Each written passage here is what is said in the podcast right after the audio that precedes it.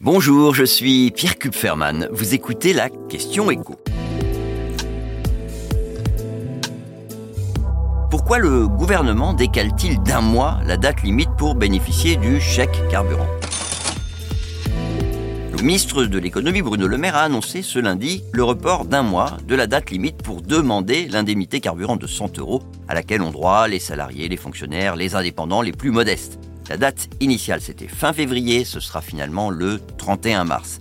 Ce report, il est lié au fait que, pour le moment, sur les 10 millions de bénéficiaires potentiels, vous n'en avez que 5 qui ont fait une demande. Le gouvernement aurait pu en profiter pour faire des économies, parce que 10 millions de fois 100 euros, ça fait 1 milliard d'euros, donc moitié moins, c'est 500 millions. Mais Bercy, qui a intégré cette dépense dans le budget, souhaite que le plus de bénéficiaires possible en profitent.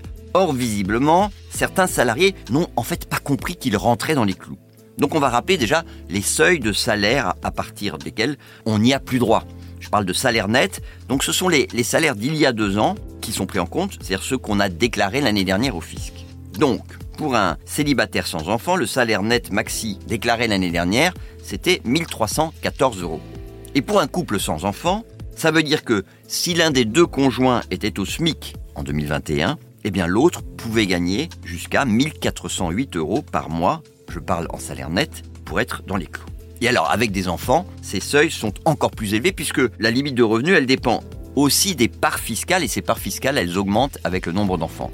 Je vais prendre trois exemples de limites de salaire avec lesquelles on a droit à cette aide. Un couple avec enfants. Le premier était au SMIC en 2021. Si le salaire du deuxième conjoint ne dépassait pas 2065 euros, eh ben c'est bon.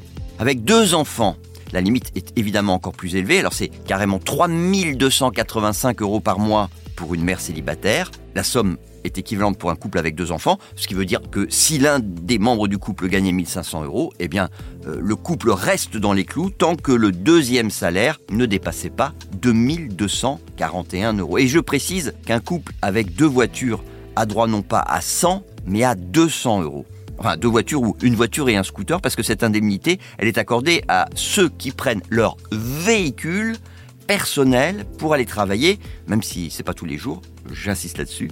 Et ce véhicule, bah, ça peut être une voiture bien sûr, mais ça peut être une moto, un scooter, voire une voiturette sans permis. Et alors à ceux qui pensent que ça va être compliqué de faire sa demande, je le dis tout de suite, la réponse est non. C'est vraiment simple. Vous avez un site pour vérifier que vous y avez droit.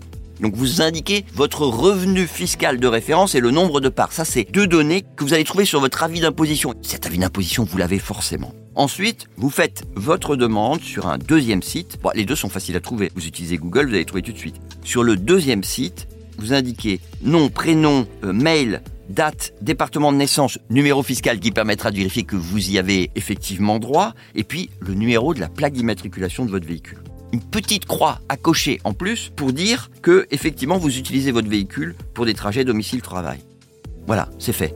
Franchement, ça se tente.